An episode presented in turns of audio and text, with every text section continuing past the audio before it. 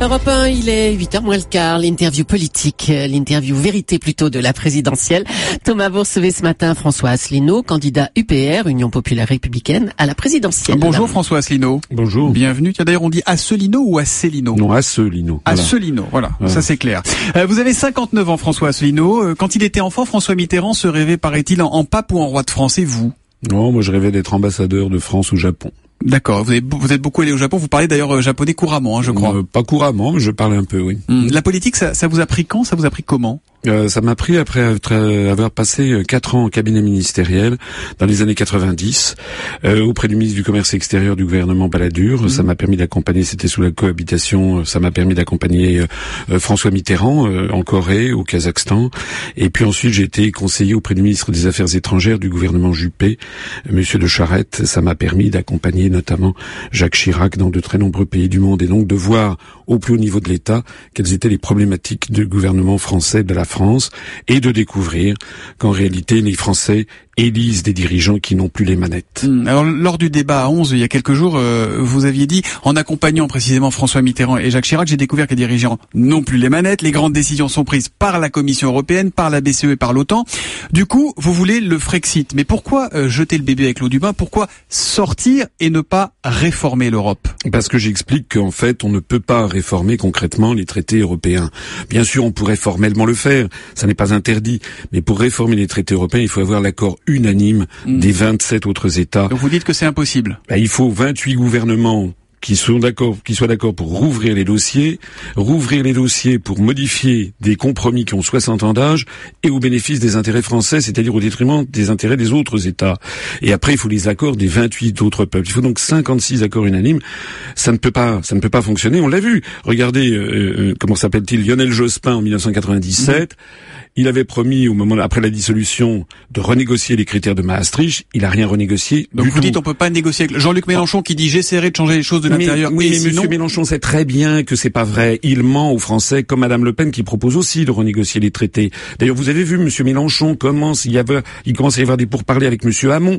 Mais si Monsieur Hamon a dit qu'il allait voter pour Mélenchon au deuxième tour, parce que Monsieur Hamon semble-t-il est dans les choux, Monsieur Hamon c'est un ultra-européiste. Ça veut dire que forcément, parmi les électeurs de Mélenchon, il y aura des cocus excusez-moi. Et les cocus, ça sera, c est, c est, malheureusement, on voit très bien où ça va pencher. Mélenchon, c'est le Tsipras français. Mmh. Voilà. Mais la vérité, factuellement, c'est que depuis 60 ans, François Asselineau, l'Europe nous a garanti la paix. L'Union européenne, c'est 60 ans de paix. On a appris à se parler, à ne pas rester chacun dans son coin, à se supporter, à s'accepter. Mais écoutez, si l'on sort de l'Union européenne, on restera à l'ONU et au Conseil de l'Europe. Mmh. On aura mille moyens de parler avec nos partenaires. Et d'ailleurs, on restera dans 6650 traités. Je l'avais parlé, j'en avais parlé d'ailleurs ici même. Jour, et vous ouais. aviez d'ailleurs l'une de vos, l'une de vos consoeurs qui avait vérifié auprès du Quai d'Orsay si ce que je disais était vrai ou faux. Elle avait conclu que c'était vrai. C'est Géraldine Vossner dans le vrai faux et c'est exact. Et c'est exact, voilà.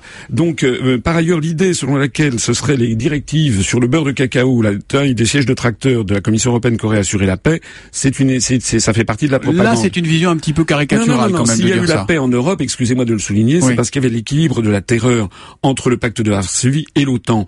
Et moi, actuellement, les risques de guerre, ils viennent d'où? Ils viennent pas de l'Allemagne qui est en plein déclin démographique.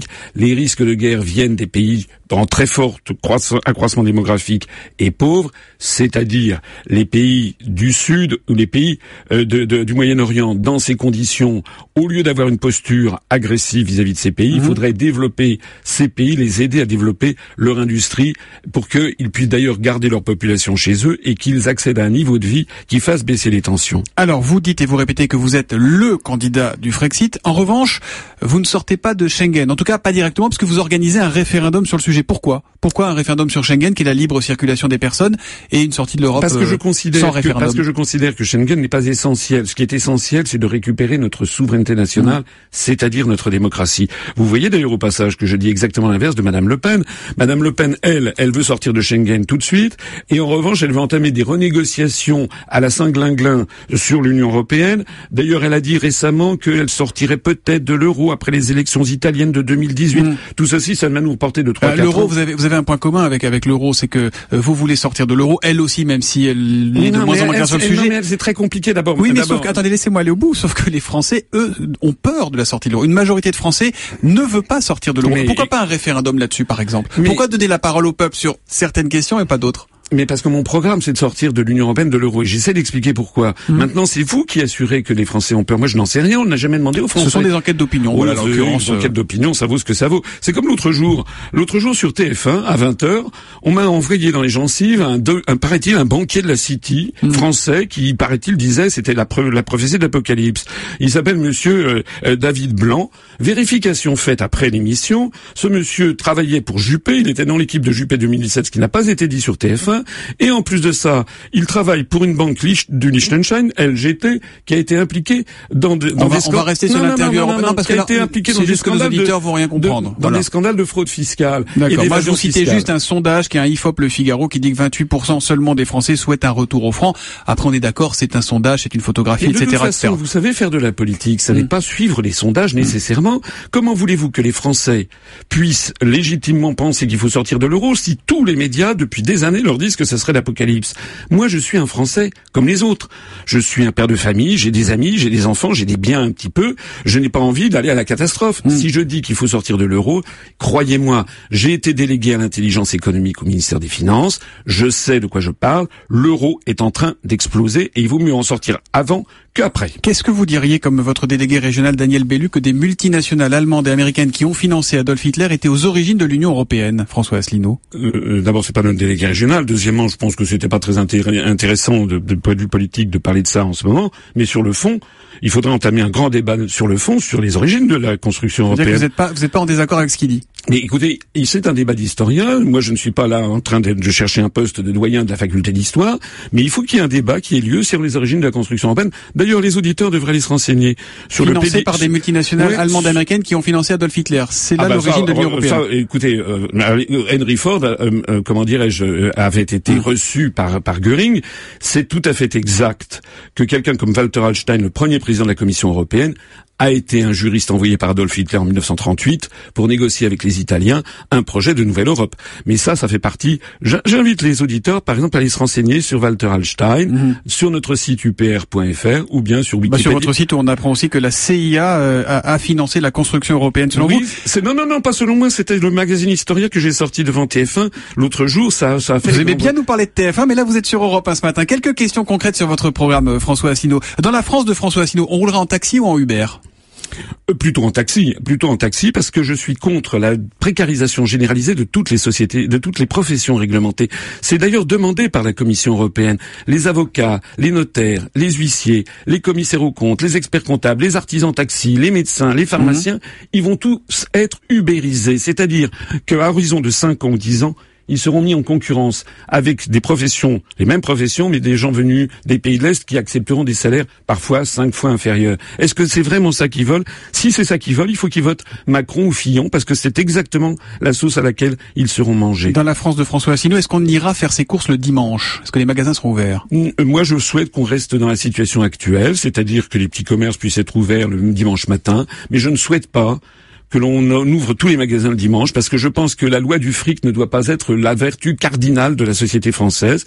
Les Français, ils ont un repos dominical, ça fait partie de notre identité, c'est également, ça fait partie aussi du repos dominical nécessaire pour tout le monde. Moi, je ne suis pas favorable à la remise en cause de ça. J'ai une dernière question. Est-ce que vous connaissez ça, François Asselineau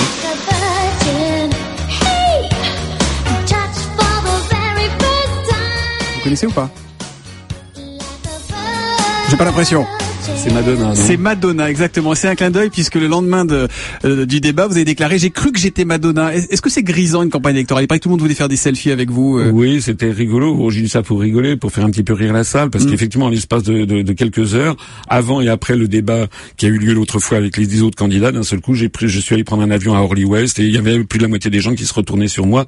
Grisant, je dirais pas grisant, je dirais que c'est un peu vertigineux, Mm. parce qu'on se dit euh, effectivement qu'on risque de ne plus avoir de vie privée au passage. Si malgré tout vous ne gagnez pas, je sais qu'à Londres les bookmakers vous placent en cinquième position, très loin devant Benoît Hamon. Si vous ne gagnez pas en cas de second tour Le Pen-Macron, ce qui est ce matin le plus probable avec toutes les, euh, pré- les précautions d'usage, vous soutiendrez qui entre Vous Macron avez et raison de souligner que les bookmakers me donnent en cinquième position Absolument. devant Benoît Hamon. ah, vous aimez C'est- pas les sondages, vous aimez les bookmakers quand c'est favorable. Vous Non, voteriez qui entre, sondages, entre parce que- Macron et non, Le Pen c'est important parce que vous savez, il y a beaucoup de gens qui me voient et puis qui disent oui, mais j'hésite à voter pour vous parce que de toute façon vous serez pas au deuxième tour. Et je Mm. dis pourquoi? Et ils me disent bah, parce que j'ai vu les sondages. Mais j'ai dit les sondages ils sortent d'où? Les sondages sur internet au passage me donnent des scores Entre tout à fait Macron et Le Pen. Macron ou Le Pen? Bien audacieux est celui qui peut dire qu'il sera au deuxième tour. Moi, je suis absolument pas certain comme vous que ce sera Macron-Le Pen. Certain de rien. Merci en tout cas d'être venu ce matin sur Europe 1, François Asselineau.